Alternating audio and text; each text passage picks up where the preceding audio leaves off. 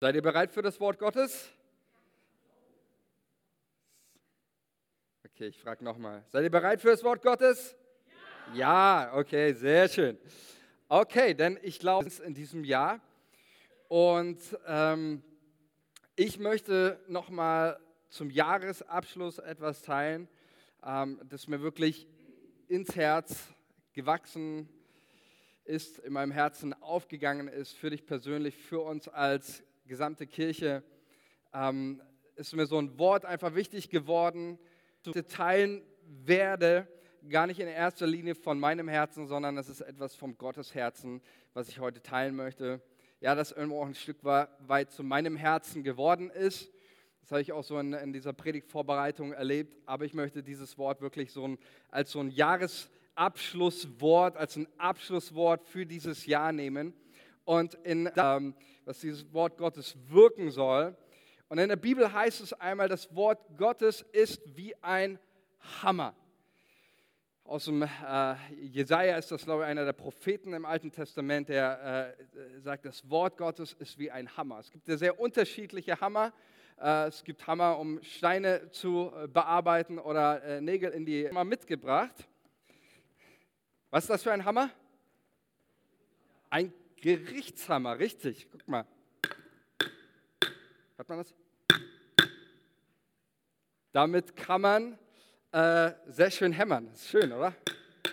Ähm, und diesen Hammer, der steht für etwas. Ich habe mir sagen lassen, ähm, in Deutschland Autorität und Endgültigkeit.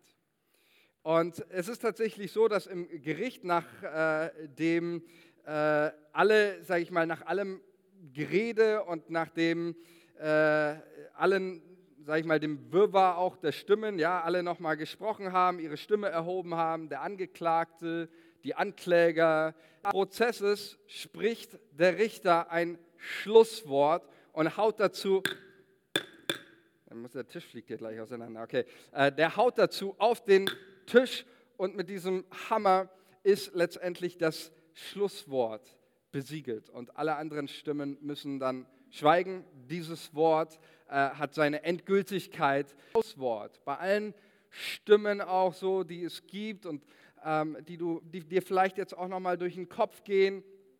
Ähm, nimm das auch nochmal mit, dass dieses, dieses Wort, auch was ich heute teile, auch in deine Jahresreflexion, wenn du auf das letzte Jahr zurückschaust, nimm dieses Wort als so ein, als so ein Schlusswort, ähm, das auch nochmal Verdammnis oder der, äh, weiß nicht, der Unsicherheit, wenn du auf dieses letzte Jahr zurückschaust. Und ich glaube einfach, dass das Wort, auch das ich heute mit dir teilen möchte, ähm, so ein Schlusswort sein wird für dich, vielleicht aber auch über manches Grübeln in, in deinem Leben, über das letzte Jahr, über so manche Unvergebenheit, die du vielleicht mit dir rumträgst, über manche Bitterkeit, über manche Frage stummen muss in deinem Leben. Alle, alle Selbstzweifel, alle Anklage, alle Stimmen der Anklage, alles muss letztendlich gegenüber diesem Wort Gottes, das ich heute mit dir teilen möchte, ähm, verstummen. Denn Gott hat ein Wort über dein Leben gesprochen und dieses Wort hat Endgültigkeit über dein Leben. Ähm, und dieses Wort möchte ich so, dass ich irgendwie versuche, ein bisschen einen Spannungsbogen aufzubauen in der Predigt. Heute lasse ich die Katze gleich mal aus dem Sack und äh, bring die Botschaft, die du dir bitte in dein Herz ganz tief hineinschreibst die du bitte auch nochmal mit in den Jahresrückblick nimmst, dieses Wort, nämlich das Wort, dass Gott Freude an dir hat.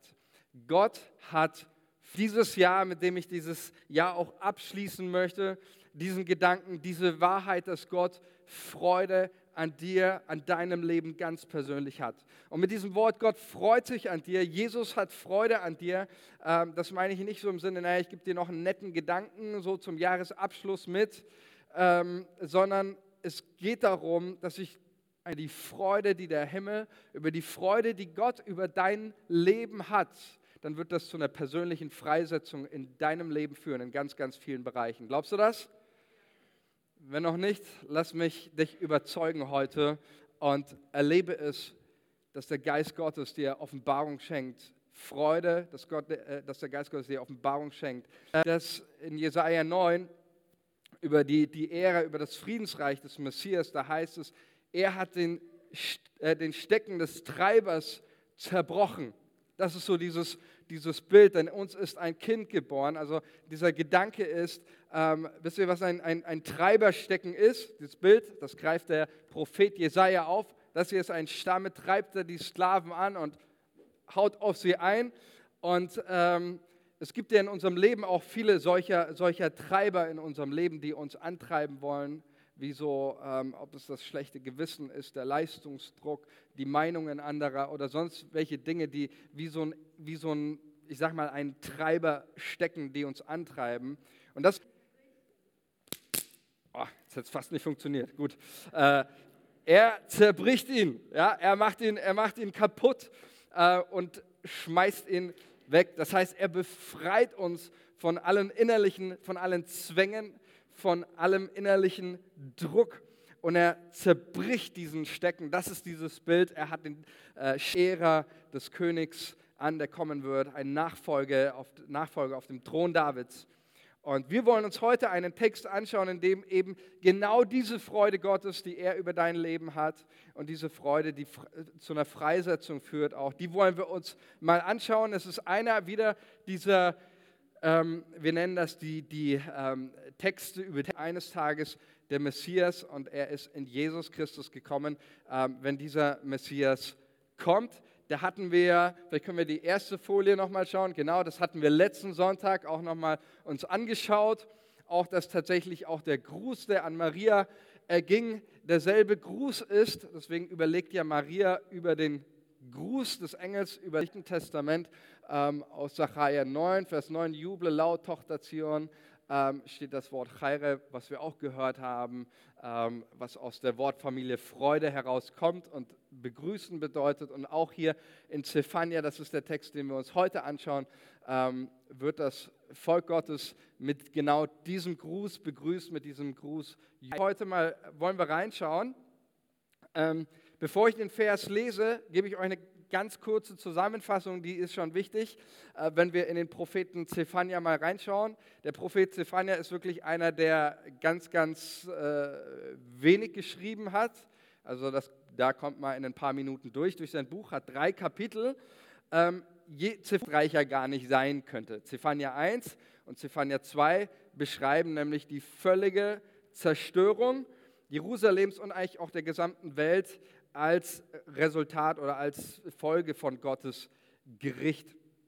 Zephania schreibt so äh, 5. bis 6. Jahrhundert vor Christus und er sagt, wie gesagt, Kapitel 1 fängt damit an, dass Rieben äh, angefangen, über, äh, angefangen von der Oberschicht, es geht um die Ausbeutung von Armen, es geht um Unterdrückung, um Entrechtung der Armen, der Waisen, der Witwen, der schwachen Leute. Und Gott kündigt mehrmals das Gericht an, auch durch andere Propheten, auch durch Jesaja und Zephania.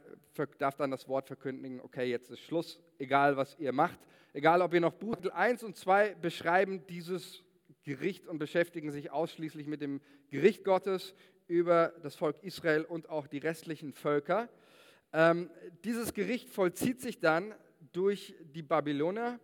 Das erfolgt ja die Wegführung auch Israels und der Juden aus Jerusalem. Und ähm, letztendlich darf dann König Kyros wieder zurück in ihr Land.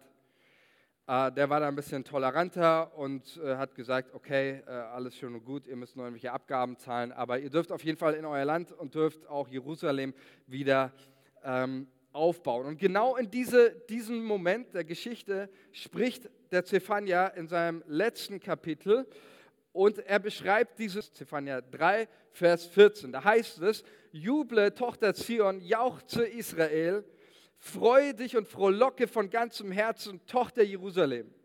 Der Herr hat deine Strafgerichte weggenommen, dein Feind weggefegt. Der König Israels, der Herr, ist in deiner Mitte. Du wirst kein Unglück mehr sehen. An jedem Tag, äh, genau, nicht sinken. Der Herr, dein Gott, ist in deiner Mitte. Ein Held, der rettet. Er freut sich über dich in Fröhlichkeit. Er schweigt in seiner Liebe. Er jauchzt über dich mit Jubel, heißt es hier. Das heißt, dieser Zephania 3,14 spricht genau in diese Situation rein. Da kommen Menschen, diese Stadt Jerusalem wieder aufzubauen. Warum auch? Die Zerstörung Jerusalems war ja nicht irgendwie ein schrecklicher Unfall, sondern die Zerstörung Jerusalem äh, war laut dem Propheten Zephania und auch den anderen Propheten, war von ihnen selbst verschuldetes Gericht Gottes, weil das Volk Israel gesündigt hat, mehr, keine Power mehr. Ähm, und was die Menschen beschäftigt, ist diese Frage, wie denkt Gott jetzt über uns überhaupt? Wir kommen jetzt wieder zurück, wir sind freigelassen worden, aber nach all dem brutalen Gericht, was einhergegangen ist, liebt Gott uns überhaupt noch? Gelten überhaupt noch seine Zusagen, die er abraubt, noch sein Volk? Das alles sind berechtigte Fragen, denn Israel hat mehrmals äh, die, äh, Gott die Treue gebrochen. Deswegen sind das so diese, diese Fragen, die den Leuten durch den Kopf gehen. Und der Prophet Zephania beschreibt die, den Zustand der Gesellschaft damals mit einem Bild. Zephania hat sowieso sehr starke Bilder. Ähm, aber er beschreibt diese, den Zustand der Gesellschaft mit Antriebslosigkeit, Mutlosigkeit, Unsicherheit, Resignation. Und jetzt mitten diese, in diese Phase, in diesem Moment, spricht der Prophet Zephania genau dieses Wort, so ein, ein, ein Hammerwort, ja? Ähm, ein, ein Wort, das, das Gottes Endgültigkeit, das Gottes zornig auf euch. Nein, Gott hat euch nicht vergessen. Ähm, er, Gott, im Gegenteil, Gott freut sich an dir, Gott freut sich an euch und das nicht nur ein bisschen, er jauchzt, er jubelt. Manche Übersetzungen geben auch das letzte Wort, kannst du auch mit Singen übersetzen. Er singt über dich. Gott ist absolut über euch. Was für eine Last muss von den Schultern gefallen sein, oder? Was für, eine Frei, was für eine Freisetzung muss das geführt haben im Volk, das Volk, das überhaupt nicht wusste, ey, wie, wie steht dieser Gott jetzt zu uns nach all dem Mist, den wir gemacht haben, nach all den Gerichten, nach all dieser Gottlosigkeit, die in unserem Land war, hat er überhaupt noch uns im Blick und wenn nicht.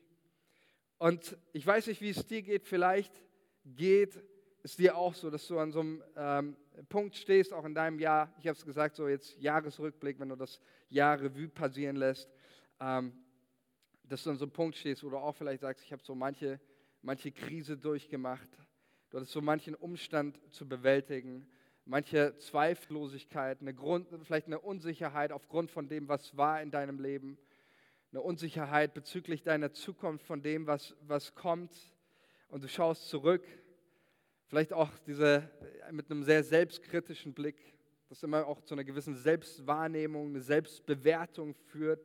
Vielleicht auch eine ziemlich schlechte, ich weiß es nicht.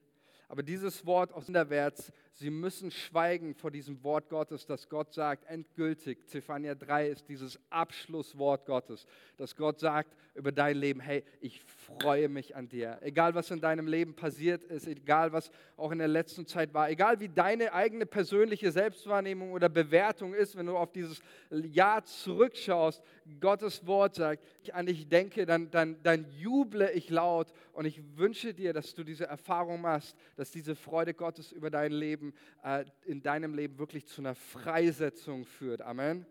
Zu einer Freisetzung führt von allen inneren Drücken oder Zwängen. Wir haben es gelesen, der, der Stecken ist gebrochen durch Jesus. Das ist das, was er tut. Genial. Ich lese euch mal ein Zitat vor ähm, von äh, Professor Walter Dietrich. Er ist Professor an der Uni in Bern, einer der bekanntesten äh, Alttestamentler. Er schreibt äh, Folgendes über diesen äh, Text, finde ich so genial, wie, wie er das schreibt. Er sagt äh, Folgendes hier.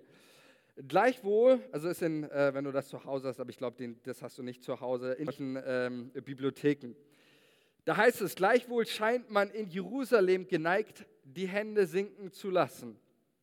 Dieses Wort, also im griechischen, äh, im hebräischen Grundtext, beschreibt einen Zustand lähmender Mutlosigkeit.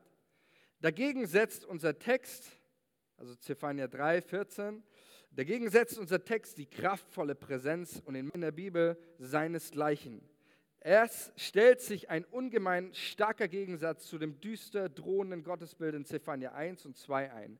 Gott begegnet seinem Volk nicht mehr im Zorn, sondern mit der Liebe eines Mannes, der sich seiner Jugendliebe wieder zuwendet und von ihr beglückt ist. Ist doch wundervoll, oder? Was für die Menschheit Gott wendet sich wieder zu. Ähm, und er ist, wie, so, wie er so schön sagt, äh, eine, die Liebe eines Mannes, der sich seiner Jugendliebe wieder zuwendet und von ihr beglückt ist. Weißt du, dass Gott von dir beglückt ist? Wenn nicht, schreibst du in dein Herz. Stimmen der Anklage, die jetzt schon wieder in deinem Kopf rumgehen und ja, wenn du wüsstest, was ich letztes Jahr und naja, so positiv bin ich doch auch nicht. Äh, nein, dieses Wort Gottes hat Endgültigkeitscharakter, okay? Wir glauben dem Wort Gottes mehr als den Stimmen der Selbstverdammnis. Amen. Das Wort Gottes spricht das über, über dein Leben. Und dieses, dieses was Zuwendung Gottes an die Menschheit ähm, und an dich auch ganz persönlich, die findet tatsächlich ihren höchsten Ausdruck in der Menschwerdung Gottes, also in der Geburt Jesu statt. Das ist so das, das letztendlich, was wir an, an Weihnachten äh, feiern. Wir haben ja in den letzten Sonntagen immer wieder gehört über die, die Freude, ist meine Überzeugung, die größte Freude erleben nicht Menschen, sondern die größte Freude erlebt Gott selbst, als er Mensch wird. Paulus schreibt einmal in Titus 3, Vers 3, da schreibt er über die, diese liebevolle Zuwendung Gottes, das schreibt in Titus 3, Vers 3, denn auch wir waren früher unverständig und waren verhasst und hassten uns untereinander. Das ist der Zustand, wie Paulus sein Leben beschreibt. Und dann sagt er, als aber erschien die Freundlichkeit und Menschenliebe Gottes, unseres Heilands, machte er uns selig. Paulus sagt, diese erschienene Menschenfreundlichkeit Gottes, Jesus Christus, zeigt Gott uns seine ganze Menschenliebe, seine Freundlichkeit. In Jesus zeigt sich Gottes unendliche Freude auch an dir. Ähm, und das ist etwas, das ist ja genau das, was auch in der Menschwerdung ähm, Gottes ausgedrückt wird. Gott wird Mensch. Hätte sie auch anders lösen können, das Problem. Er hätte die Welt, dass sie umkehren sollen. Gott hätte auch irgendeinen Engel vom Himmel schicken können. Aber die Bibel macht unmissverständlich klar, Gott selbst wird Mensch in Jesus Christus. Und diese, dieses Ereignis drückt die gesamte Freude Gottes an der Menschheit aus. Und wenn wir auf dieses Jesus-Baby schauen und sein Gesicht entgegen, Amen. In dem Jesus-Kind lacht dich der Himmel an. Das ist die Botschaft von Weihnachten. Gott hat Freude an dir. Lukas 2, Vers 14. Ehre sei Gott in der Höhe, haben wir heute schon gesungen, und Frieden auf Erden bei den Menschen seines Wohlgefallens. Ähm, dieses Wort, das Menschen, an denen Gott gefallen hat. Und dieses Wort bezieht sich erstmal auf alle Menschen.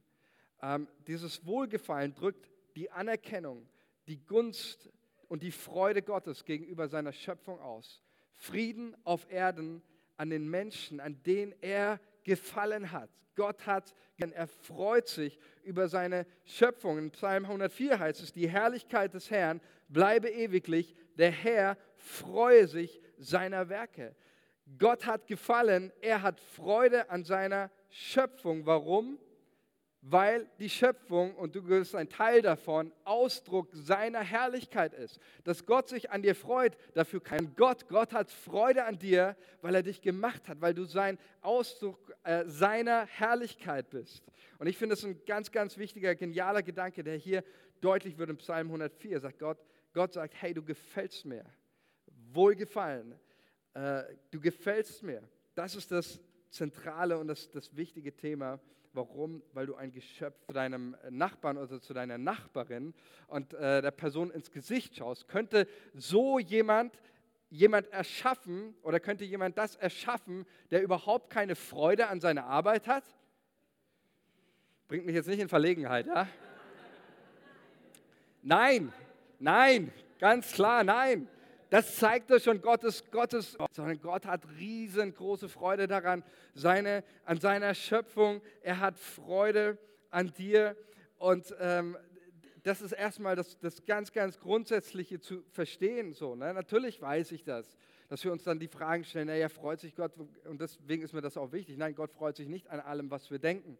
Gott freut sich nicht an allem, was die Menschheit tut. Gott freut sich überfallen und töten und einander anlügen, was weiß ich. Darüber freut sich Gott nicht und darüber hat Gott auch keine Freude. Aber Gott freut sich, so sagt es uns sein Wort, erstmal ganz grundsätzlich über dein Leben, weil du Ausdruck seiner Herrlichkeit bist, weil du ein Geschöpf bist. Und ich möchte, dass du das wirklich mitnimmst, in dein Herz schreibst, dass Gott Freude an dir hat. Die Bibel sagt uns von Anfang an, nach seiner Schöpfung über den Menschen. Was sagt er? Was war seine Beurteilung? Sehr gut. Das war seine Beurteilung. Er hatte eine Bewertung für dein Leben. Sehr gut. Das Problem ist nur, wir Menschen, wir fangen an, gegenseitig zu bewerten. Wir fangen an, uns selbst zu bewerten. Die Menschheit fing an, andere zu bewerten und Kriterien festzulegen nach Schönheit, nach irgendwelchen weltlichen Maßstäben an dieser Welt. Gott sagt, sehr gut über dein Leben und er schaut dich an mit Freundlichkeit und Freude. Er jauchzt über dich, er läuft im Himmel stolzierend umher und singt ein Lied. Und das finde ich so wunderbar, dass auch dieses Wort äh, singen, was hier auch mit drin steckt. Überall heißt es, dass Gott sprach, als Gott die Schöpfung erschuf, das sprach er, als Gott den Menschen erschuf, das sprach er. Und deswegen möchte ich, dass du dir das mitnimmst auch für deinen Jahresrückblick, auch wenn du über manchen Dingen, wo Zweifel sind, eine Unsicherheit und zurückschaust und denkst vielleicht, oh Mann, äh, irgendwie habe ich in dem Punkt versagt, irgendwie war ich da unzureichend, irgendwie habe ich da meine Ideale, meine Ziele nicht erreicht. Gott sagt, ich freue mich über dich und ich juble und ich bin. Der letzte Punkt, und mit dem möchte ich abschließen. Es gibt eine, eine Sache, wie du, wie du Gottes Freude in deinem Leben, wie du sie trüben kannst. Ähm, Jesus benutzt ja in seinen Gleichnissen, vor allem wenn es um das Reich Gottes geht, immer wieder das Thema Freude. Ist mit das dominierende Thema, auch in Wörter wie Freude, wie Festmahl. Ähm, und es gibt eine, eine Möglichkeit, wie du Gottes Freude trüben kannst. Nämlich in Lukas 15 gibt Jesus uns drei Gleichnisse. Und alle drei Gleichnisse handeln von der Freude Gottes. Sie heißt einmal das äh, verlorene Schaf, die verlorene Münze und das Gleichnis vom verlorenen Sohn zu finden.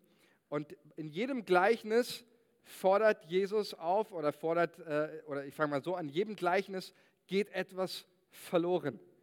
In jedem Gleichnis geht etwas verloren und das, dieses Verlorengehen ist ein Bild in der Bibel, das deinen und meinen Zustand nach dem Sündenfall beschreibt. Gott hat was gemacht, hat, sich, hat, hat einen Menschen erschaffen in der Gemeinschaft mit ihm. Aber nach dem Sündenfall, so singen wir das ja auch in den weihnachtlichen Liedern, Welt ging verloren. Die Welt ging verloren und so wird in diesen drei Gleichnissen geht es immer wieder um dieses, dass Gott etwas verloren hat. Und dieses Verloren, dass diese Welt und du und ich ohne Jesus verloren sind, das, das schmerzt Gott so unglaublich. Eigentlich, er ist ein Vater, er ist ein Schöpfer, aber die Welt, sie ging verloren.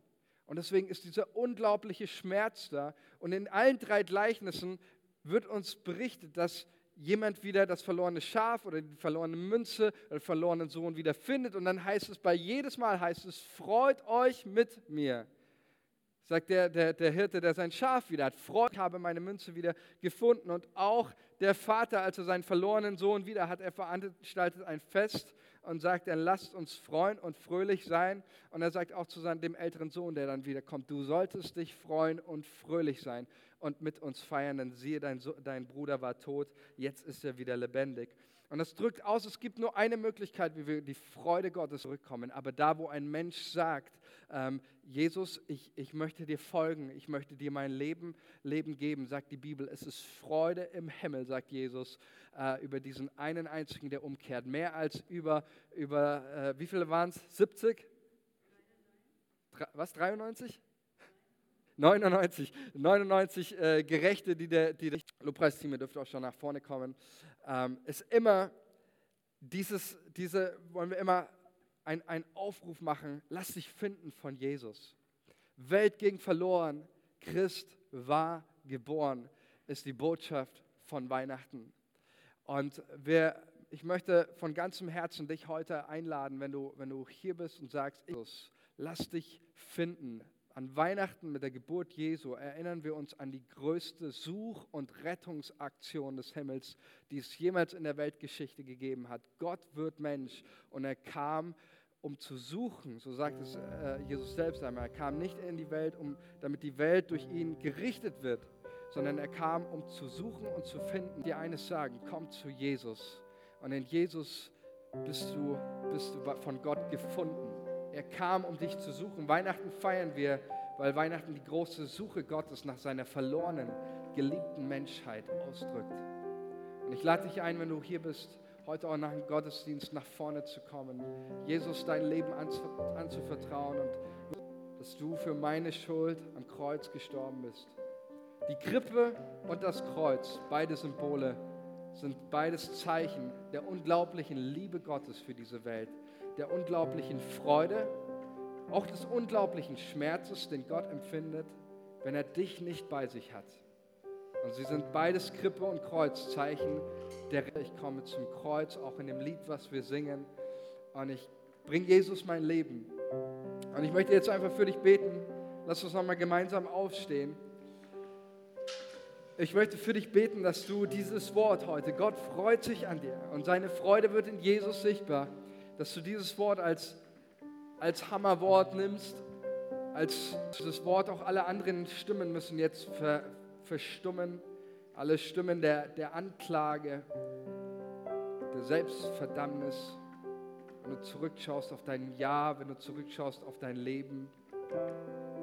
Du hörst Stimmen in deinem Kopf vielleicht, dass du ungenügend warst von, weiß nicht, von Arbeitskollegen, deinem Chef. Stimmen, die dich degradieren oder die dich bewerten. Die Treiber stecken der innerliche Zwänge, Abhängigkeiten, Druck, die Lasten, die du dir machst, die andere dir aufgelegt haben. Gott freut sich an dir und in dieser von allem, was dich hält, bindet und unfähig macht. Du sollst erleben, dass, wie es in diesem Wort Gottes heißt, niemand lasse die Hände sinken. Niemand lasse die Hände sinken. Und das einfach als ein Ausdruck deines Glaubens, wenn du das möchtest, mal so im, im, im, Gegensatz, im Kontrast zu diesem Bild, was wir in Zephania gelesen haben, von sinkenden Händen zu Jesus, zu Gott. Und ich danke dir, Heiliger Geist, dass du hier bist. Und ich bete, dass du jetzt jedes Herz hier erfüllst. Jede Stimme muss, muss schweigen vor dir, vor deinem Wort. Dein Wort, Jesus, hat den Charakter von Endgültigkeit und Autorität gegenüber allen Stimmen der Selbstverdammnis. Danke. Danke, Jesus, dass du in diese Welt gekommen bist und dass deine Geburt in der Krippe und auch dein Sterben am Kreuz Gottes unglaubliche Liebe und Freude über unser Leben zum Ausdruck bringen. Wir sagen, danke, Jesus. Und Heiliger Geist, schreib es jedem hier ins Herz, dass auch im nächsten Jahr alles, was da ist, auch an Stimmen und Herrlichkeit, freisetzen zu einem Leben in der Freude an dir, Jesus, freisetzen zu einem Leben in der Nachfolge dir gegenüber. Darum bete ich, Vater, in Jesu Namen. Und wer es glaubt, sagt Amen.